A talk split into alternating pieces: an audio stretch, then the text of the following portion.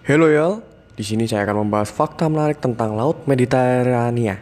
Laut Mediterania atau Laut Tengah adalah laut perdalaman di tengah wilayah Mediterania yang sebagian terhubung ke Samudra Atlantik. Laut ini terkurung daratan yang dimiliki oleh tiga benua, Eropa, Afrika, dan Asia. Ditandai dengan warna biru sebagai laut, Laut Mediterania menjadi subjek daya tarik umat manusia selama berabad-abad. Meskipun tetap banyak yang belum mengenai mengenalnya secara mendalam, misalnya berapa banyak orang yang tahu Laut Mediterania merupakan rumah bagi banyak spesies ikan paus, termasuk ikan paus sirip yang menjadi paus terbesar kedua sekaligus paus tercepat di dunia.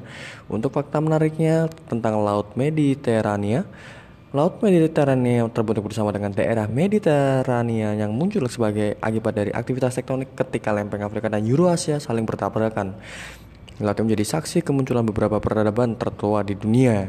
Yang di sini keanekaragaman hayatinya, Laut Mediterania memiliki ekosistem yang unik dan tingkat tinggi endemismenya.